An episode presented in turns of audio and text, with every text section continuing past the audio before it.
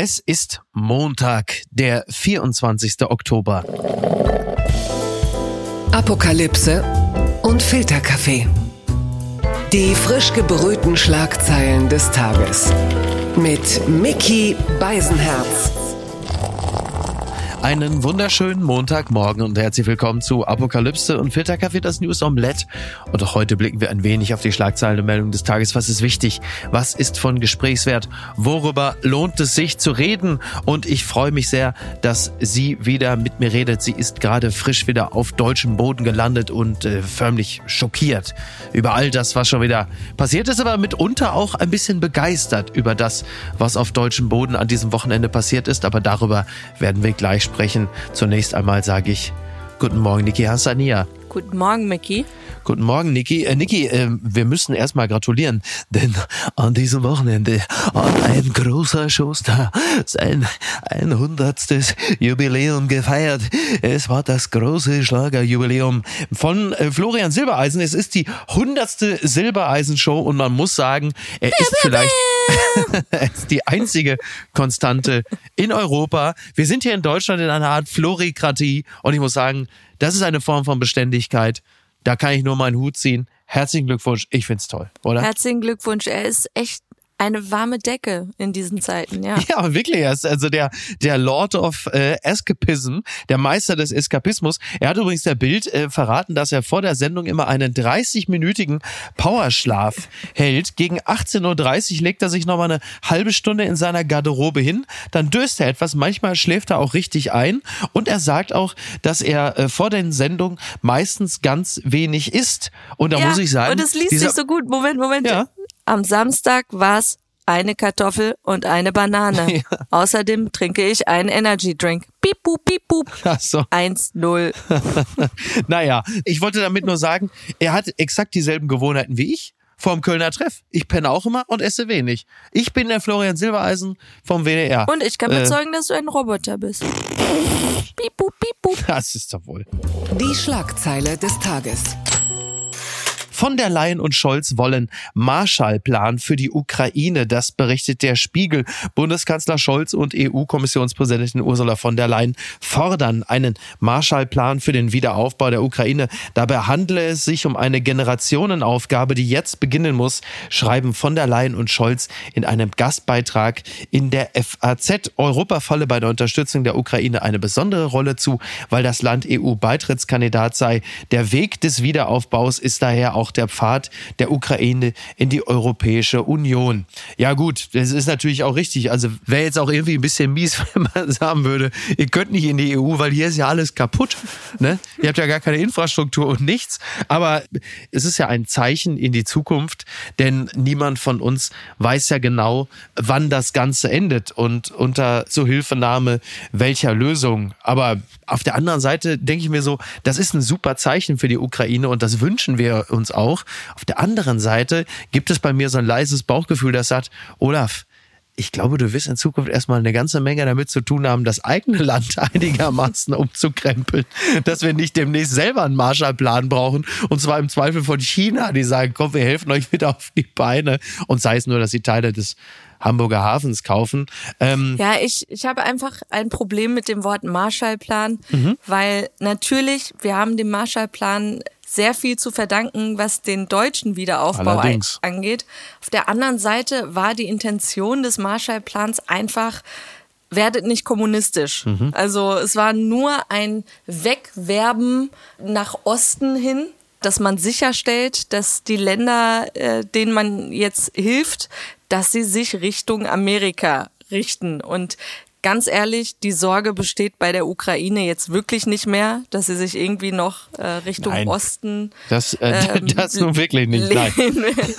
Und deshalb finde ich dieses so Das andere, Wording, ja? ja, diese anderen Motive, die in dem Wort Marshallplan drinstecken, dass man einfach sagt, Mhm. wir helfen euch beim Wiederaufbau und das ist ja eh schon beschlossene Sache. Ja, ja. Vielleicht, wie du sagst, sollte man doch jetzt gerade mehr den Fokus auf jetzt legen und ähm, nicht, was man macht, wenn es endlich vorbei ist. Ja, ja, ja. Man will sich ja mal langfristig orientieren. Es ist übrigens so, dass die Ukraine 90 Prozent ihrer Windkraft verloren haben durch den russischen Angriffskrieg. Äh, sie sind jetzt mit der Windkraft auf einem Stand mit Bayern. Und äh, was eine Meldung ist, die äh, natürlich jetzt gerade rumgeht, ist, dass der russische Verteidigungsminister Sergei Shoigu diverse NATO-Partner, Verteidigungsminister abtelefoniert und sie alle vor einer schmutzigen Bombe der Ukraine warnt. Das finde ich spannend. Das ist ja so, ja, ich will dich nur warnen. Also da draußen sind ganz schlechte Leute unterwegs. Ich sag's ja nur. Vom Gefühl ist es ein bisschen, da, da liegt so ein bisschen Colin Powell in der Luft, dass man sagt, ja, da ist das andere Land, die haben eine schmutzige. Ja, ja, das, das ist natürlich, also Zelensky warnt ja auch davor, fallt jetzt bloß nicht darauf rein, dass der jetzt alle abtelefoniert und sagt, wir, die Ukraine, planen jetzt die schmutzige Bombe oder eine Atombombe, was dann wiederum rechtfertigen würde, dass äh, Russland, das wäre dann ja vermutlich die Kriegslogik, dass man einen Präventivschlag plant. Also da liegt gerade so ein bisschen was in der Luft. Ja, wobei ich das wirklich als Zeichen der Schwäche empfinde, weil wenn du es immer wieder betonen musst, dann wirkt es doch wirklich, also jetzt wirklich nur Küchenpsychologie, mhm. dass wenn jemand es immer wieder erwähnt, du dir denkst, ja, halt's Maul. ja, ja. Und, so. und ich merke, dass ich um Gottes Willen, man hat es ernst zu nehmen, du weißt einfach, du steckst da nicht drin, wie die ticken, was sie dazu treibt, diesen Knopf zu betätigen. Und trotzdem merke ich, dass jetzt, wo wir im wievielten Monat sind, da einfach bei mir jetzt auch so, so eine Abstumpfnis ist. So, mhm. ja, ja, Atombombe, Schmatombombe. ja, so weit ist es schon gekommen. Und auf der anderen Seite haben wir Sachsens Ministerpräsidenten Kretschmer, der sich zitieren lässt, dass er nach Kriegsende wieder auf russisches Gas setzt. Also er wieder sagt, wenn so der Krieg einer, vorbei der ist. Pläne macht, ja, ja. Ja, ja. Ja, bei, bei Kretschmer ist die Situation natürlich insofern äh, speziell, als es in Sachsen natürlich ein zähes Ringen äh, der CDU um die Gunst der Wähler gibt äh, mit der AfD. Und er bewegt sich ja seit langer, langer Zeit auf diesem ganz, ganz äh, schmalen Gleis auf der roten Linie. Er tänzelt auf der Brandmauer, könnte man auch sagen.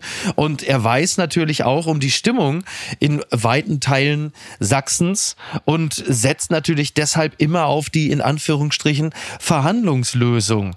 Die ist, äh, also klar, klar, er sagt natürlich, diese Verhandlungen würden nicht automatisch dazu führen, dass die Ukraine Teile ihres Staatsgebietes abtreten müsse, so Kretschmer. Es gibt keinen einzigen Grund, warum die Ukraine auch nur einen Quadratmeter ihres Territoriums verzichten sollte. Ja, ist ja alles schön. Nur, das hat man ja jetzt nun aufgrund der verschiedensten Ereignisse ja gesehen, dass Verhandlungen derzeit und das geht übrigens auch an den SPD-Fraktionsvorsitzenden Mütze nicht, dass es diese Verhandlungslösung derzeit nicht gibt. Also ich sehe da keine Möglichkeit. Und bei Kretschmer ist es natürlich ganz klar landespolitisch motiviert. Also er sendet da Signale an das Wahlvolk in Sachsen. Aber Chancen für das, was er sich da ausmalt, sehe ich nicht.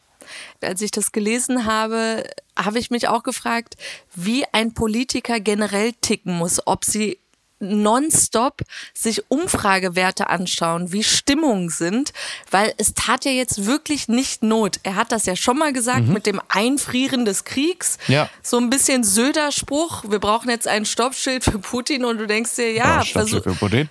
Und auch Mützenich, der ja Baerbocks äh, Politik kritisiert und da auf mehr Diplomatie äh, setzt, ja. wo ich mir denke, ich habe jetzt nicht jeden Tag mit Baerbock zu tun, aber ich gehe mittlerweile einfach davon aus, dass sie schon das Größtmögliche getan hat und einfach jetzt auch an Grenzen gestoßen ist, wo du merkst, nein, es bringt gerade nichts, es geht nicht anders.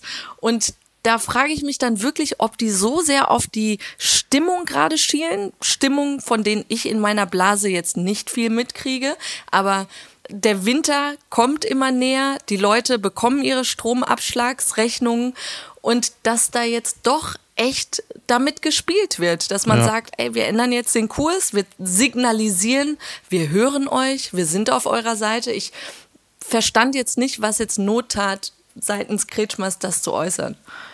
Blattgold.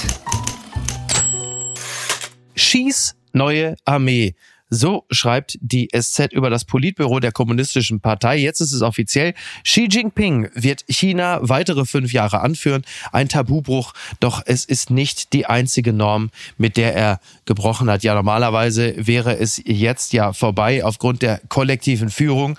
So hieß das Modell, äh, in dem alle zehn Jahre eine neue Generation das Ruder übernehmen darf, wäre das ja gar nicht möglich gewesen. Aber Xi ist mittlerweile, so wird er ja gerne zitiert, äh, so mächtig wie zuletzt Mao äh, wenig beruhigend. Und jetzt gibt es, ich zitiere die Süddeutsche, also die Süddeutsche beschreibt die Alleinherrschaft von Xi damit, dass äh, die kaum so sehr symbolisiert wird wie durch den Mann, der direkt hinter Xi durch die goldene Tür kommt. Li Qiang, der 63-Jährige, ersetzt den scheidenden Premierminister Li Keqiang. Nicht, Nicht verwandt. verwandt?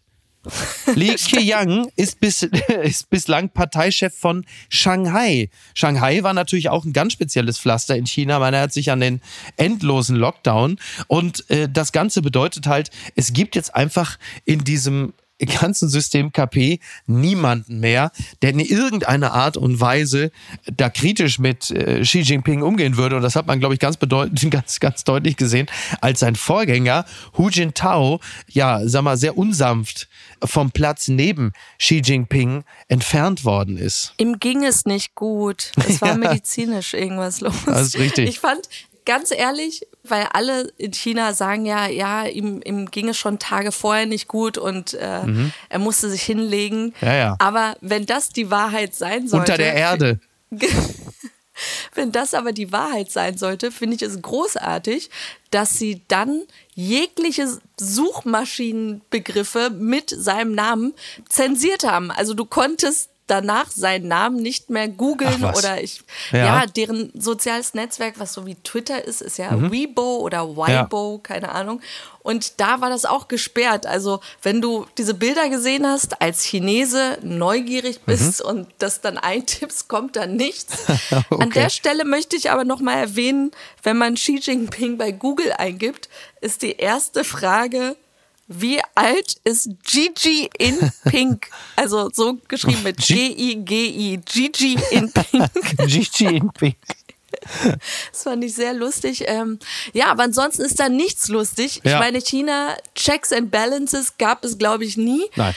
Aber seit diesem Personenkult um Mao hat man ja extra das so eingeführt, dass ein, ein Präsident nur zwei Legislaturen im Mhm. Genau. Amt bleiben kann, also zehn Jahre. Ja. Und bei ihm sind es jetzt einfach 15 und gehen wir davon aus, Ja, wenn er gesund bleibt, dann auch die nächsten 60 Jahre. Ja. ja, Ähm, gegen Xi ist Putin so eine Art Basisdemokrat, ne? Also wenn man die Bilder so gesehen hat und weiß, wie er vorgeht und von wegen Checks and Balances, also Checks gibt's, aber die werden halt ausgestellt im Zweifel an Scholz, weil er sagt, äh, gib mal hier so ein Stück vom Hamburger Hafen. Also das, das ist schon beängstigend, wenn man sieht, was da für eine Macht erwächst und was für eine wirtschaftliche Power und was für ein System aus Abhängigkeiten da geschaffen wird, was natürlich nicht nur auf den europäischen Kontinent bezogen ist. Aber genauso wie du das übrigens gerade sagst mit Putin auch, das, was sie alle eint, diese Autokraten, ist, dass sie sich umgeben mit Arschkriechern oder wie sie bei Baywatch Berlin sagen, mit Furzwegschnüfflern. Ja, ja. Weil du hast einfach um dich herum niemanden mehr, der in irgendeiner Form kritisch ist und damit beginnt einfach der Untergang eines Landes, einer Nation. Naja, aber das hat ja je nachdem, in welchem System man ist, aber auch, das war ja selbst bei den Nazis teilweise so, dass es ja auch solche wirtschaftlichen Verflechtungen gab, dass irgendwann auch nicht mehr die Möglichkeit bestanden hat, gegen jemanden aufzubegehren, weil du einfach selber auch schon viel zu tief mit drin hängst in diesem Korruptionssumpf, mal abgesehen davon, dass Oppositionelle natürlich auch ganz gerne mal verschwinden in solchen Systemen. Also Hu Jintao kommt jetzt wahrscheinlich in denselben Raum wie Jack Ma oder Peng Shuai. Also, ne, das, das ist jetzt mittlerweile irgendwie, ja, wie soll man das nennen? Irgendwie Morbus Widerspruch, mit dem man dann aus dem Saal geleitet wird. Also, ähm, ja, good night and good luck. Die gute Tat des Tages. Die datiert vom Samstag. Der Kurier meldet rund 80.000 Menschen in Berlin solidarisch mit Protesten im Iran. Die Menschen reisten aus ganz Europa an, um auf die dramatischen Verhältnisse aufmerksam zu machen.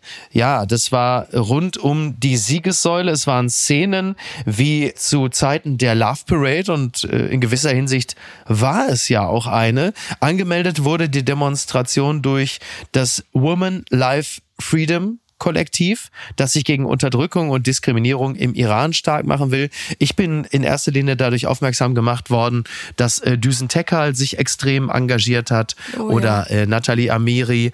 Also auch an dieser Stelle nochmal heißer Dank und äh, Gratulation zu diesem Wahnsinnserfolg. Und ja, ich äh, erinnere mich, dass du mich am Samstag angerufen hattest. Und äh, ich habe dich in einem Zustand erlebt, in dem ich dich äh, eher selten erlebe, wenn du mich anrufst ich bin wirklich keine Heulsuse, aber auch jetzt, wenn ich diese Bilder noch sehe, es überkommt einen so eine Gänsehaut. Und ich, ähm, jetzt ganz persönlich, ich, ich war ein Jahr alt, als wir geflüchtet sind aus Teheran. Und trotzdem instinktiv mit der Muttermilch aufgesogen, sind da diese Knöpfe, dieses Gefühl mhm. von Unrecht, was meiner Familie, meinen Leuten widerfahren ist im Iran. Ja. Und wenn man diese Bilder sieht, das war schon 2009 so, als man die Bilder der Aufstände im Iran gesehen hat und jetzt einfach eine ganz neue Dimension und wirklich danke, danke, danke. Ich glaube, ich war noch nie so stolz, auch Deutsche zu sein, in Deutschland zu leben und noch einmal, weil ein paar Kommentare unter Posts waren, hey, wir haben genug Probleme. Mhm. Was interessiert mich Iran? Und da denke ich mir, ich kann es ihnen noch nicht mal vorwerfen für, für solche Leute, die einfach nichts mit dem Iran zu tun haben, für die ist das wahrscheinlich wirklich ein ignorantes Middle East doing Middle East Shit. Vermutlich, ja. Ja, dass die Brutalität, ja, was willst du machen, war immer so. Mhm. Aber im Iran eben nicht. Und, und das ist seit 43 Jahren. Ja, das wird gerne vergessen, ne? da wird ja immer so getan, als sei es immer schon irgendwie so eine Art Kultur von Wilden gewesen, die es nie besser kannten. Ja, ja. Und allein meine Eltern waren da, haben Fahnen hochgehalten und meine Mutter beschrieb es dann auch wirklich so. Es war so eng, an, an Menschenmassen auch, dass sie sich dachte, wenn hier jetzt eine Unruhe entsteht, mhm. wird sie zertrampelt. Aber das war eben das Wunderschöne, dass alles zivilisiert, friedlich war. Und du musst dir vorstellen, die Iraner sind keine homogene Gruppe, ja. Und da waren übrigens auch Kurden und Afghanen und Deutsche vor allem auch. Und mhm. das ist keine homogene Gruppe. Du hast Iraner, die waren Schah-Anhänger, ja, und, und waren unzufrieden, dass das Regime, was für viele Intellektuelle auch ein Unrechtsregime war, die waren zufrieden damit. Und dann hast du viele Kommunisten, die ein besseres Iran nach dem Schah wollten, aber von eben islamischen Kräften komplett dann überrumpelt wurden. Und du hast all diese unterschiedlichen Leute und, und das berührt zutiefst, wenn du siehst, wie sie alle zusammenhalten und wirklich, wie du sagst, eine Form von Love Parade, die da stattfindet. Und ein, eine junge Frau schrieb in ihrer Instagram-Story ganz schön, für euch ist das eine Demo, für mich als Iranerin ein Moment der Verbundenheit. Ich habe noch nie so viele Iranerinnen auf einem Haufen gesehen. Menschen, die eine Sprache sprechen, die ich sonst nur aus den Mündern meiner Familie höre. Menschen, die mein Essen essen, die meinen Schmerz fühlen. Wir teilen alle dasselbe Schicksal und dasselbe Ziel. Und ähm, einfach Danke an alle. Was ist denn da schiefgelaufen? Welcome to Brittany. So schreibt es der Economist. A country of political instability, low growth and subordination to the bond market. Zunächst einmal muss ich da aus Sicht des äh, Kreativen sagen, ganz großer Neid äh, gegenüber dem Economist, denn Brittany war der Begriff, der mir nicht eingefallen ist, als ich brütete über der vorletzten Folge oder so. Und es wollte mir partout nicht einfallen. Ich hatte auch schon Parallelen zu Italien gezogen, was auch nicht besonders kreativ ist, muss man auch dazu sagen. Aber Brittany ist natürlich perfekt und beschreibt ziemlich gut die Zustände in einem Land, das mittlerweile den Vergleich in Sachen politische Stabilität mit Italien fürchten muss.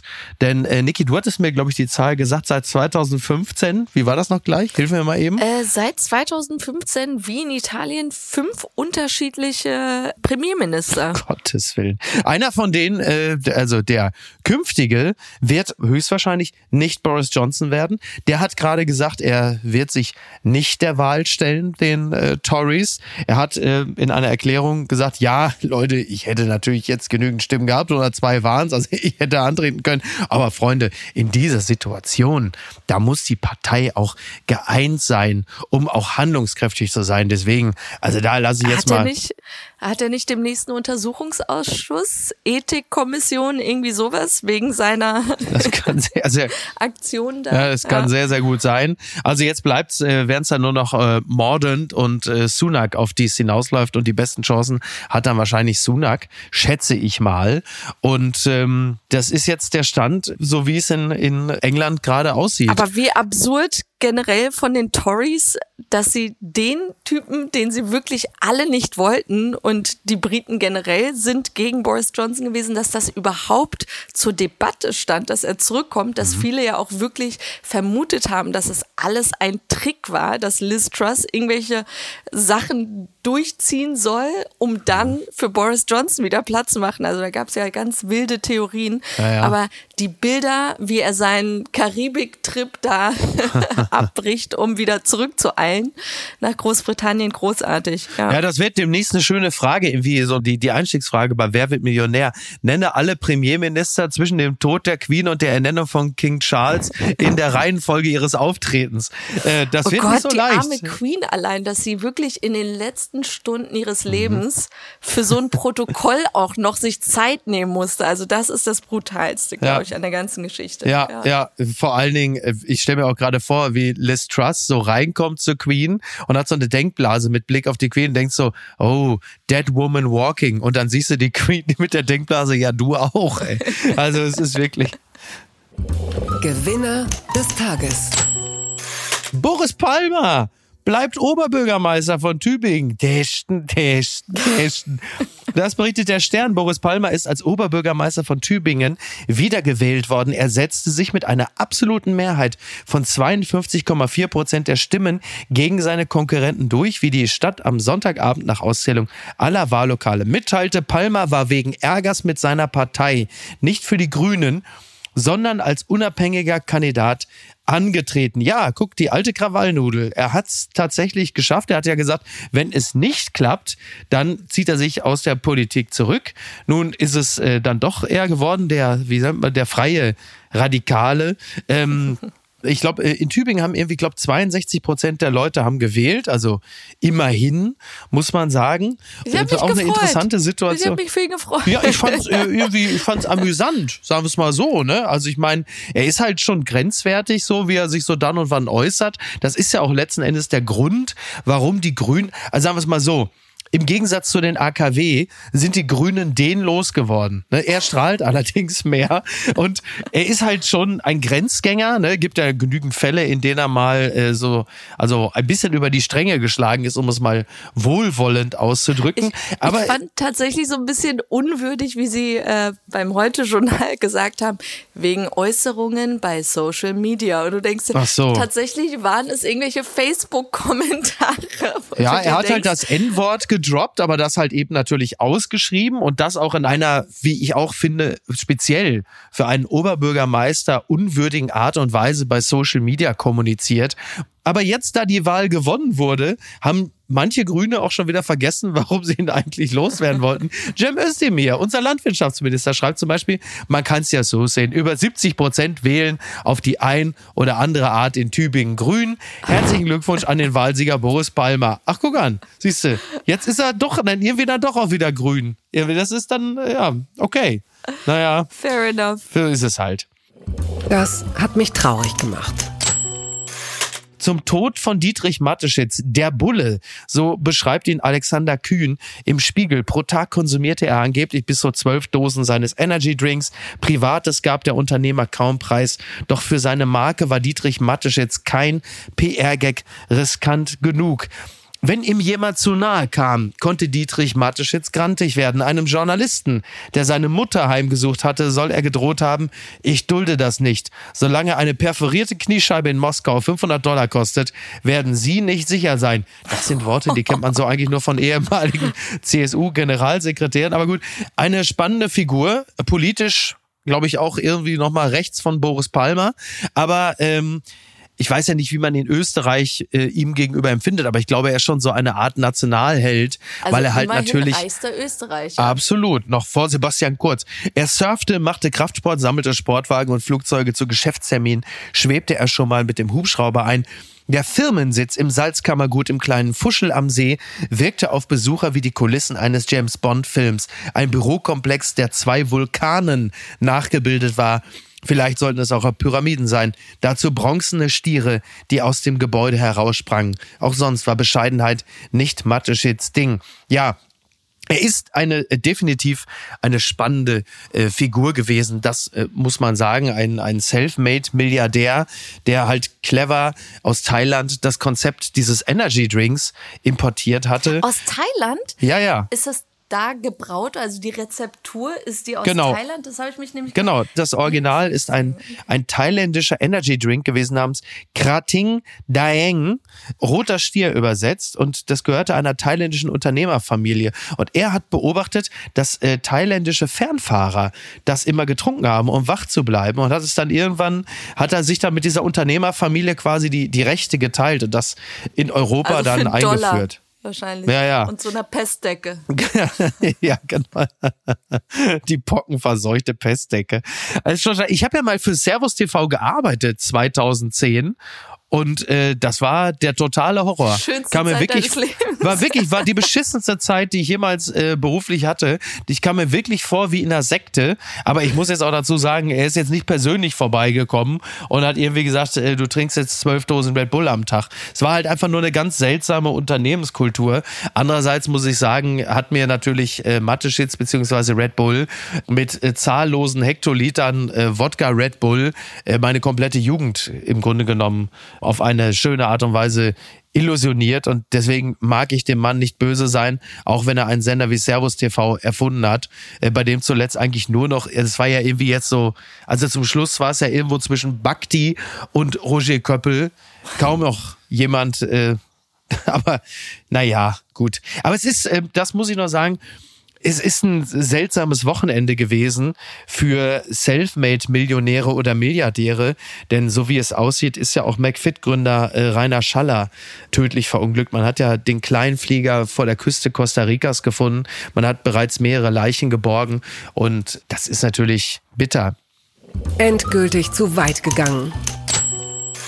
Sie wird bald Herzogin sein, wie Meghan einen Restaurantchef verprellte.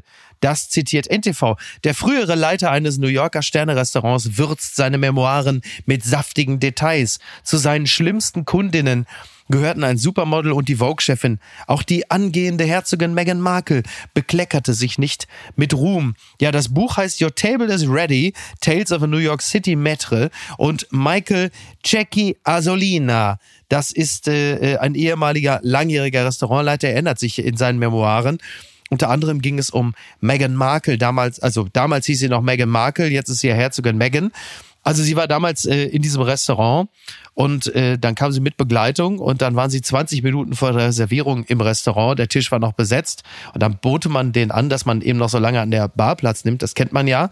Und die Begleitung von Meghan soll gesagt haben, ist Ihnen bewusst, dass mein Gast mit Prinz Harry zusammen ist und bald eine Herzogin sein wird? Sympathischer Move. Ja, ja, aber sehr. Haben Sie keinen privaten Bereich, in dem wir warten können? Dann Jackie Asolina sagt, mein erster Impuls war zu lachen. Prinz Harry's Date war mir scheißegal.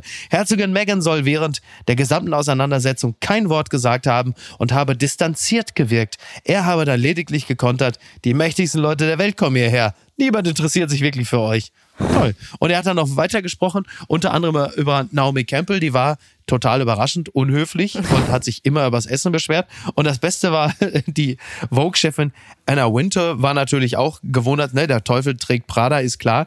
Die hat Ja, immer. super es- charmant. Sie wollte wohl immer ein, ein Steak sehr blutig haben Mhm. und hat es immer mit dem Wort sofort bestellt.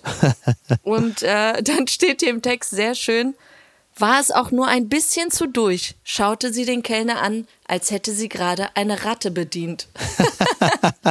Sehr schön. Sehr schön. So schauen ich mich die ja, äh, gestern Niki, Wort grundsätzlich an.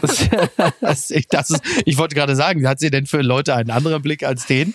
Ähm, ich ich mache das ja immer so. Ähm, ich sage natürlich nicht, äh, ich werde bald Herzog sein, weil das stimmt ja nicht. Ich gehe immer rein, wenn ich keinen Tisch bekomme, sage ich natürlich, sie wissen wohl nicht, wer ich bin. Dann habe ich zumindest immer recht. Nein, wenn ich, wenn ich natürlich ins Grill Royal komme und da kein Tisch ist, dann sage ich immer, ich bin mit Jakob Lund hier. Äh, das ist immer ein Treffer, weil der ist ja immer da. Jakob Lund ist ja übrigens die Naomi Campbell von Berlin Mitte. Der hat letzte Woche im Grill Royal, äh, weil äh, das Steak nicht richtig durch war, äh, der hat dann einem Kellner mit einer Hummerschere die Kehle aufgeschlitzt. Ja. Habe ich gehört. Soll aber so ich gewesen finde sein. eh, diese ganzen Restaurantgeschichten sind so großartig. Äh, Ja, ja. Zuletzt war ja der ähm, Late Night James Talker Corden? James Corden, den ich eh nie mochte und deshalb fand ich die Story natürlich so so nach dem Motto, ja, es bestätigt genau das, was ich immer dachte. Er hatte irgendwie ein Omelett für seine Frau bestellt. Es sollte nur aus Eigelb bestehen und da war wohl so ein Stück von Eiweiß noch drin und dann hat er den Kellner zusammengeschissen, woraufhin der Restaurantbesitzer ihm Hausverbot erteilt hatte. Und das hat der ähm, Restaurantbesitzer auch so groß auf Social Media gemacht und die ganze Szene beschrieben, dass James Corden nicht zum ersten Mal so unfreundlich zu seinem Personal gewesen sei. Und kurz danach kam dann, James Corden hat gerade angerufen und sich bei mir entschuldigt. Er, hat, er darf wieder hier Oh. essen. Wo ich mir wirklich dachte, ey, ganz ehrlich, wenn es so leicht ist, dich wieder zu beschwichtigen, dann halt von Anfang an lieber die Fresse. Oder allerdings. Äh, stellt sich die Frage, was hat James Corden bezahlt? Was hat er gemacht, um da wieder Das stimmt allerdings. rein zu dürfen? Der Restaurantchef hätte ihm sagen sollen, pass mal auf, mein Freund, wenn du demnächst wieder im Auto mit einem singen willst, dann ist das der Lieferando-Bote, du Arsch. Und was schreibt eigentlich die Bild? Klimachaoten in Potsdam. Kartoffelbrei-Attacke auf 111 Millionen Gemälde. Ja, ist jetzt keine Post von Wagner, aber ich dachte, ich lese die, die Meldung so vor. Also eine unfassbare Tat. Zwei Aktivisten beschmieren ein wertvolles Gemälde von Claude Monet mit Kartoffelbrei.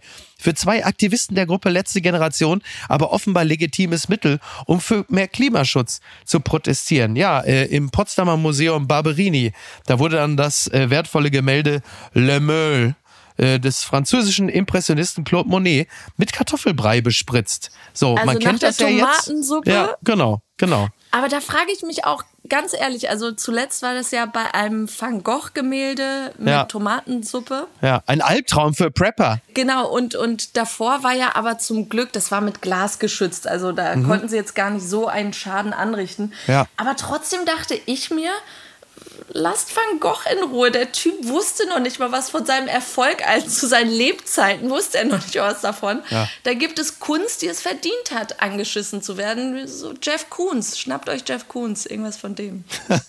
Zumal der Kartoffelbrei ja auch teilweise zu den expliziten Plastiken passen würde. Je nachdem. Ich dachte nur, wenn ich die Meldung höre, in Potsdam wird wertvolle Kunst zerstört, da dachte ich, oh Gott, der Privatbesitz von Günter Jauch. Hallo? Hä? Theo Koll. Theo Koll. oh Gott, oh Gott, oh Gott. Naja, ich habe ja erst gedacht, äh, Niki, Kartoffelbrei-Attacke in Potsdam, das war früher Synonym für Gesichts-OP von Wolfgang Job verpfuscht. Ne? So ändern sich die Zeiten. Naja, und das Ganze für nix, ne? hat ja alles wieder nichts gebracht. Oder wie Gute. wir sagen, Money for nothing. Ne? Naja, so, ich denke, es ist jetzt der Wow. richtige Zeitpunkt, um hier auch, ja, ich denke, ich denke, das ist hier auch der richtige Zeitpunkt, langsam Schluss zu machen. Ne, es ist ja auch ganz gut. Äh, ach so, ich möchte an, die, an dieser Stelle übrigens noch ganz herzlich Falk und Karl grüßen. Äh, Vater und Sohn. Karl ist ein, äh, ein Teenager und hört uns, genauso wie äh, Kaspar. Oh, liebe Grüße. Genau, und ich habe Falk und Karl kennengelernt und äh, die sind regelmäßige Hörer von uns und die sind auch hier ähm, im Hut, also, also hier in Was? äh, Ja, wo bist du eigentlich, Mickey? ich äh, äh, in, ähm, äh, in Köln. Ich, äh, ich bin beim hier beim beim WDR. Bin ich gerade. Aber was ist das für Am- am Musik da im. Hintergrund bei dir? Hm? Was ist Was? das? Was? Was ist das für Das- Musik?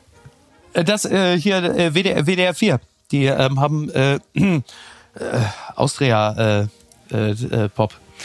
Du bist beim Stangelwirt. bitte nicht, bitte nicht mit dem Schlappen her, würde ich gerne nichts dafür. Ich will nur, nur einmal noch, einmal, einmal noch. Ich kann es nichts dafür. Bitte nicht mit dem werfen. Stangelwirt. Bitte nicht.